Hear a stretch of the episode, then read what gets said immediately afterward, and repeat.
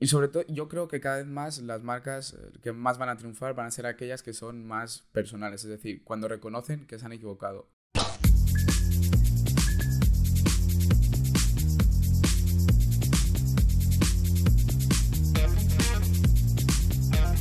Bueno, Pablo, ¿qué tal? ¿Cómo estás? Bien, con ganas, con ganas. Oye, ¿qué opinas? Las marcas y los valores.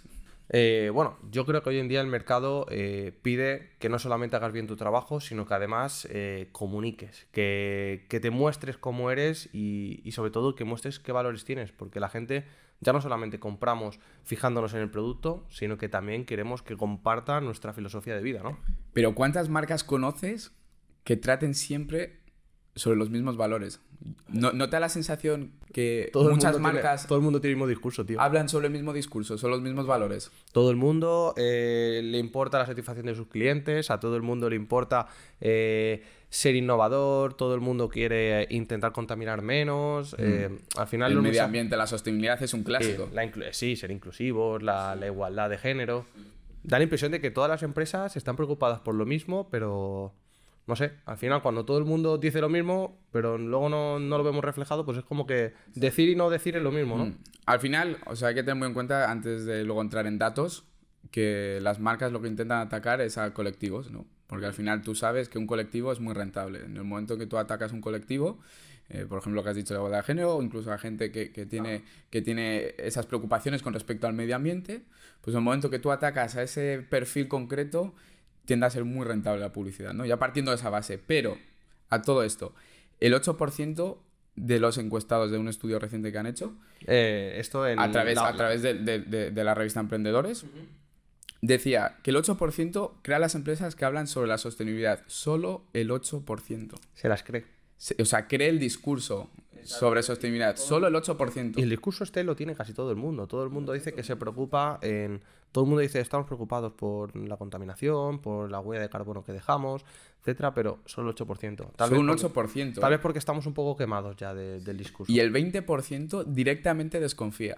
O sea, claro, imagínate que encima que te doy este discurso o que trabajo por generar una imagen de de no contaminar, de o de oye, ayudar a las minorías y encima no solamente no me crees, sino que encima te estoy dando a entender o te genero la impresión de que no soy una persona de fiar o una empresa de fiar. Que luego... Es preocupante. Claro, que luego el restante del 8% de ese 20% necesita hechos, necesita ver hechos de verdad, o sea, plausibles, que lo puedan ver. Es que yo siempre he dicho, y aquí a ver qué opinas tú, porque, a ver, aquí el experto en marketing eres tú, eh, yo siempre he dicho que eh, cuando en la publicidad decimos eh, somos honestos, somos profesionales, somos transparentes, esto te sonará, a todo el mundo le sonará, somos transparentes, no nos importa que nuestros clientes nos den feedback. Todo esto, yo siempre pienso, si estos valores de verdad existen en tu empresa, ¿por qué tienes que decirlo?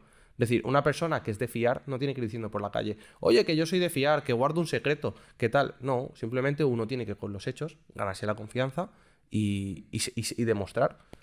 Sí, totalmente. Al final, sí, no, no 100%. O sea, tengo clientes que sé que son muy serios y no me tienen que decir, somos serios. Yo siempre digo, no lo metas en tu publicidad. En tu publicidad. Tú lo puedes vender a través de muchas formas. O sea, no únicamente tienes que decirlo, porque se ve que muchas marcas como que están RQR con la misma frase, coletilla, de decir, mira, somos sostenibles, nos preocupamos por el medio ambiente, tal, tal, tal. Es, es el clásico. Pero se puede transmitir de muchas formas, no, únicamente tiene que ser directamente, no con la palabra. Estamos ya muy quemados. Hoy en día la política eh, se ha cargado mucho la confianza de la gente. Claro, hoy en día la palabra cada vez vale menos y lo estamos viendo. O sea, la palabra y lo mismo pasa con las marcas y las empresas. Al final eh, tenemos una sobreexposición de información, entonces lo que tenemos que hacer es ir muy finos con la comunicación que realizamos. Y y sobre todo, yo creo que cada vez más las marcas eh, que más van a triunfar van a ser aquellas que son más personales, es decir, cuando reconocen que se han equivocado y lo reconocen públicamente. Oye, hemos, hecho esto que no ha estado bien hecho? Y, estamos solventándolo de esta o de esta otra forma. Juan, de hecho, ¿cuántas veces eh, tú miras los, los comentarios positivos o el feedback que le da la gente en un producto de Amazon? O sea, o en un restaurante, es decir, eh, ¿qué le das más importancia? ¿A los comentarios positivos o a los negativos? A los negativos siempre. Exacto. ¿Y dónde se valora más ahí? Eh, cómo el profesional o la empresa ha sabido salir del problema, ha sabido solucionarlo, dar explicaciones que encima sean convincentes y si ha tenido que asumir la responsabilidad, oye, me he equivocado, hay que decirlo, nadie es perfecto. Y si el consumidor te exija que seas perfecto, que le den por culo a ese consumidor. O sea, yo lo tengo así de claro.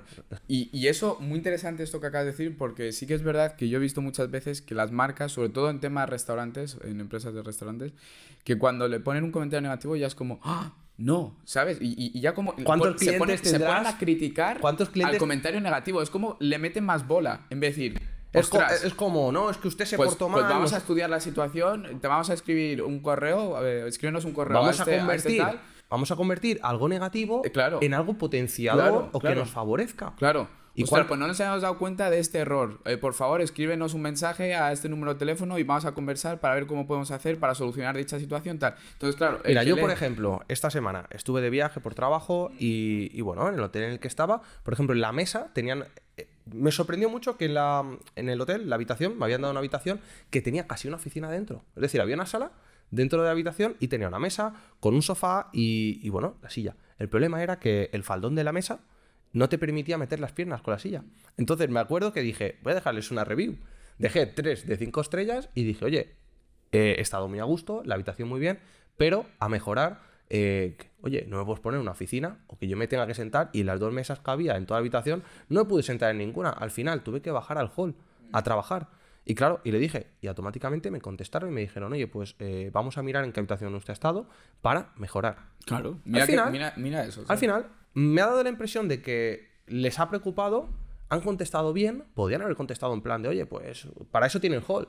Me explico, entonces, fíjate, algo negativo lo han convertido en algo positivo. Claro. Han reconocido el error, han dicho vamos a estudiar la situación y ahí es cuando verdaderamente las personas adquieren más valor con, con la Exacto. marca, ¿no? Entonces, ahora esta empresa o esta cadena hotelera tiene que decir, eh, oye, somos, nos comprometemos con la satisfacción de nuestros clientes. No hace falta que me lo digas, ahí me lo has demostrado.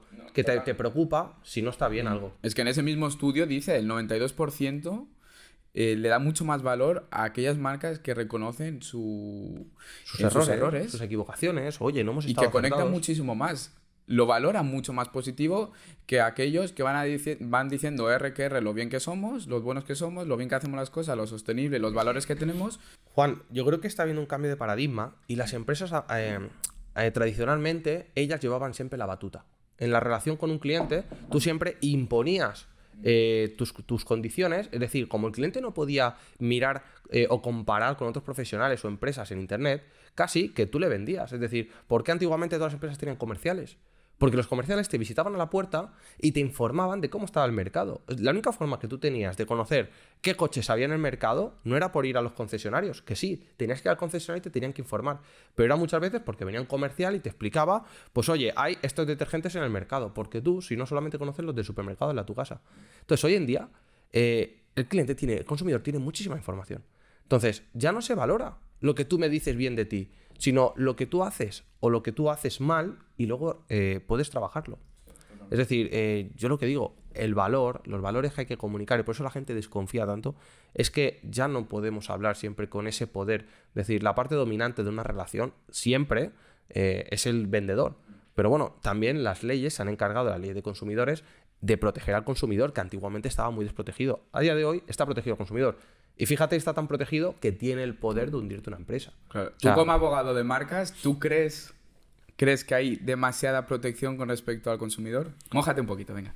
Yo creo que en muchas ocasiones la hay. Es decir, eh, el mundo de la protección de datos. Que es exagerado, ¿no? Exacto. A nivel de publicidad también es que eh, al final se paga por justo por pecadores. Es decir, hay, hay empresas que con el poder que tienen, si tú no tuvieras los límites que tienen las leyes, eh, harían unas prácticas demasiado abusivas o de monopolio. Y claro, el consumidor al final sale perjudicado porque, un ejemplo rápido, si Google eh, chafa o, no- o impide que otras empresas entren al mercado, al final quien, quien sale perjudicado es el mercado en sí. Porque el consumidor no tendrá otros, otros buscadores en los que poder ir a, a comparar, es decir, ese es el problema. Entonces, pero que a una empresa pequeña le puede costar mucho muchas veces el tema del consumidor, que un consumidor te va a poner tantas reclamaciones, o que haya tantos derechos o tantas obligaciones para la empresa. Pues sí, a veces eh, para los pequeños tener que cumplir tantas normas sale caro. Me explico. Y el consumidor cada vez sabe mejor sus derechos. Ahí lo sabemos. Pero bueno, también, cuidado, porque estamos entrando en una fase en la que el consumidor, eh, si se comporta mal, Es decir, ¿cuántas veces no hay casos, eh, sentencias que salen en, en, prensa y demás, que a lo mejor, por ejemplo, ahora hace poco vi una de que un consumidor no estaba de acuerdo con que un veterinario le hubiera cobrado 50 euros por darle una opinión sobre un análisis eh, y le amenazó con, oye, voy a hundir tu empresa en las redes sociales. Que lo puedes conseguir. Tú a una empresa le empiezas a tosigar, la empiezas a acosar y empiezas a dejarle mensajes negativos, que tus amigos, que tus familiares le empiezan a dejar reseñas negativas, pues eh, al final el tribunal eh, ha condenado a este usuario, a este cliente y consumidor a indemnizar con 30.000 euros a la clínica veterinaria. ¿Por qué? Porque si tú generas en una clínica veterinaria esa sensación de que son muy poco profesionales o que incluso hacen las cosas mal, es que les puedes hundir la reputación. ¿Quién va a llevar sus Totalmente. Es que también ahí es un punto muy interesante. Hay mucho poder ahora mismo. El consumidor tiene mucho poder, que es normal. Es tiene mucho poder en, en, que te puede hundir la empresa, lo que has dicho tú antes. Te puede hundir la, la clínica veterinaria únicamente porque, oye, se ha puesto de acuerdo con él y él y otros tres que le habrán vendido la moto y ha dicho, venga, vamos a hundir esta empresa. La porque me han hecho esto. La opinión del consumidor es muy importante. Por eso, fíjate, las empresas se tienen que fijar en cosas que no se fijaban. Transmitir valores. No, hay que tener en cuenta que, una reseña negativa necesitas 12 reseñas positivas para compensarlo. O sea, por cada reseña negativa necesitas 12 positivas para que veas el poder que tiene esa reseña negativa, ¿no? En las marcas. Entonces, es algo muy interesante que yo, eh, si alguien nos está escuchando y es muy dado a poner reseñas, eh, hay que tener cuidado, o sea, porque puedes hacer mucha pupa. O sea, aquellas reseñas que las pones así porque ese día estabas caliente y te apetece ponerla una, una estrellita al restaurante de al lado de tu casa, cuidado, cuidado porque mm, hay gente detrás que vive el negocio y esa reseña negativa, lo que hagas o no, se puede, se puede reducir en un X% su facturación cuando el, el cliente no siempre tiene la razón y eso es muy importante saberlo. Por ejemplo, el caso del veterinario, no, no siempre tiene la razón y, y, que sí, que las marcas lógicamente tienen que reconocer sus errores, tienen que decir, oye, nos hemos equivocado, tienen que transmitir sus valores de una forma u otra, pero el consumidor también tiene que ser comprensible muchas Exacto. veces. Sí, al final también es difícil porque estamos entrando en unas épocas de crispación social en general. Entonces, claro, si, ya el consumidor de por sí tiene muchos problemas en su vida, tiene, pues eso, te acabas de ir al paro y tal, pues es que está susceptible. Entonces, si al final, pues no aceptas los errores de una empresa cuando antes no lo hacía. También eh, yo considero que una empresa, eh, antiguamente, pues tú ibas a un bar o a un restaurante y si no te atendían bien, pues te daba igual, decías, oye, pues igual no vuelvo. Pero es que hoy en día también, como las cosas cuestan lo que cuestan, la economía pues tiene sus costes, eh, tú vas a un restaurante, cuesta lo que ya no cuesta como antes, es decir, mm, ¿para qué decirlo? O sea, nosotros en Palma de Mallorca tenemos uno de los costes de vida más altos de toda España. Entonces, claro, eh, si tú vas a un restaurante donde por un menú tienes que pagar una media de 15 euros, es que tú al final dices, oye, si no me gusta, que te lo voy a decir. Me explico. Es decir, ya que me estás cobrando por un menú diario que, que encima me lo impones, es decir, entonces Creo que eh, hay que hacer una, por las dos partes hay que, hay que unir, pero referente a los valores, a la importancia de los valores, yo también creo que es muy bueno y, las empresas tendrían que darle importancia a transmitir valores porque gracias a que tú dices, oye, mi estilo es este. Yo, por ejemplo, yo soy una persona que soy muy transparente como profesional. Yo en Internet, la gente quiere conocerme sabe cómo soy. Yo le digo, oye, yo voy de cara. Yo no digo, no regalo los oídos. Pero hay gente que quiere eso. Entonces, lo bueno es que al comunicar tus valores, al de verdad, cuando tú dices, oye, nosotros respetamos el medio ambiente y demostrarlo, lo que vas a conseguir es que tus consumidores sean gente de tu, de tu estilo de vida, de tu, de tu nicho, de tu tribu. ¿Me explico? Entonces, claro, vas a, va a llegar un punto en el que tú cada vez tendrás menos problemas con tus clientes porque ellos vendrán a ti por cómo eres. Definitivamente, o sea, hoy en día hay que transmitir los valores con hechos. Eh, un ejemplo muy sencillo para una empresa, una marca, muy sencillo por cada producto o por cada vez que un carrito sume X, se planta un árbol, por ejemplo, que no es caro. O sea, hoy en día conozco bastantes fundaciones que te lo hacen por dos euros el árbol que lo plantas. Cada vez que haces una compra eh, en, un supermercado que supere los 50 euros, van a destinar 2 euros. Por, cada compra que tú hagas mayor de 50 euros, plantamos un árbol. Y ahí y además, está con hechos. Y luego en las redes sociales y en tus estrategias de comunicación hace referencia, oye, este árbol plantado gracias a Pepe Rodríguez por su compra este día, va por él. Y este árbol va por este otro. Que y este encima, por este otro. encima le vas a enviar eh, una notificación, oye, o incluso tu árbol ya ha sido plantado. O, imagínate que le mandas una foto y además con una plaquita. Yo que sé, aunque sea típica etiqueta, ¿sabes? Típica Y mira etiqueta de producto. y no cuesta. Una chuminada. Imagínate un papel colgado con un hilo así de, de nylon de estos que pusiera plantado por tal, le pasas foto. Esa persona va a compartir en las redes sociales. Cliente por vida. Porque encima va a decir, oye, que soy bueno, que he conseguido plantar un árbol. Encima vas a conseguir que haga publicidad de su acción y ahí va a aparecer tu marca. Porque a lo mejor le vas a mandar la fotografía con una marca de agua enorme que ponga pues tu, tu marca. Entonces, fíjate, estás haciendo una acción social que se reconoce como algo positivo, algo bueno, que encima te puede reportar todavía publicidad indirecta. Entonces, eh, Y está basado en hechos. Pero ¿qué Que pasa? es lo que la gente pide. Hay una buena planificación de marketing, por ejemplo, y fíjate, dices, oye, ¿puede- ¿se puede hacer marketing teniendo buenos valores en el mercado? Claro que sí, hemos puesto un ejemplo ahora. Rápidamente, si alguien no está escuchando, tiene una empresa y hace esta estrategia, es que te va a funcionar. Es que te va a funcionar. Y mira qué estrategia más chorra, ¿eh? Que es que Una la puede hacer todo el mundo. Una chorrada. Y, quien te dice plantar un árbol te dice hacer una donación a un comedor social. ¿Me explico? O, oye, pues yo qué sé, pues apadrinar un niño. ¿Por qué una empresa no puede decir que tiene niños apadrinados? O, o yo qué sé, estar ayudando de cierta manera. O sea, los pro bonos, por ejemplo. Sí, totalmente. O sea, hay, hay millones de ejemplos que se pueden aplicar, pero es que ya solo con esto, con la idea de, oye, de, con un árbol o de, de hacer cualquier otra cosa, oye, por cada compra donamos X a los señores, de, a las personas de la calle. Pero lo Es que, hay- mil que opciones. te crean. Que te Juan, crean y que se Yo, mira, vea. por ejemplo, a nivel personal, eh, tú sabes que en el mundo de la abogacía están los abogados de oficio.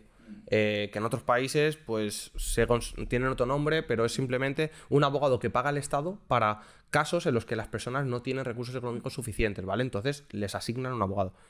Yo hablo con muchos abogados que están en este turno de oficio, que lógicamente cobran, pero cobran del Estado y cobran muy poco. Es decir, lógicamente no se puede vivir solamente del turno de oficio. Hay gente que vive, pero trabaja 80 horas a la semana, ¿vale?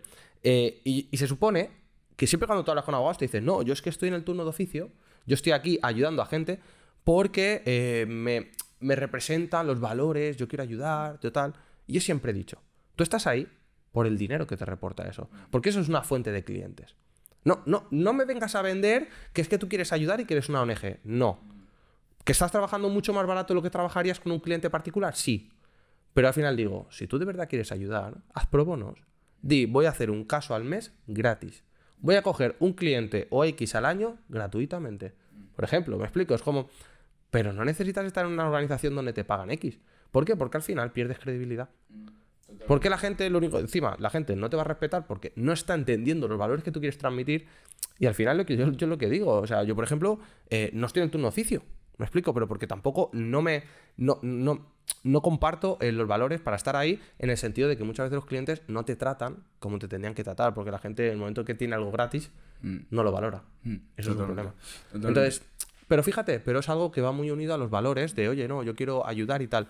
Entonces, yo considero de también mm, se podría se podría transmitir el mismo mensaje de solidaridad o de no sé, de yo ayudo a clientes haciéndolo gratis. No Sí, estar yo, como conclusión al, al tema de hoy, diría, mira, em, la comunicación de tu empresa con hechos siempre. O sea, cuanto más hechos pueda haber y cuanto más puedas mostrar estos hechos con la estrategia, por ejemplo, que hemos hablado, mejor. O sea, Claro. Pero con hechos, no, no solo lo digas, porque que lo digas, vale, está muy bien, pero la gente no te va a creer. Tú pon en y, práctica- y están las estadísticas. ahí. Exacto. Tú pones en, tú pon en práctica una acción, haz X, y después de un año de estar haciéndola, lo mantenéis y dices, oye, somos respetuosos con el medio ambiente. Pero no lo digas el día uno, el día que lanzas la campaña.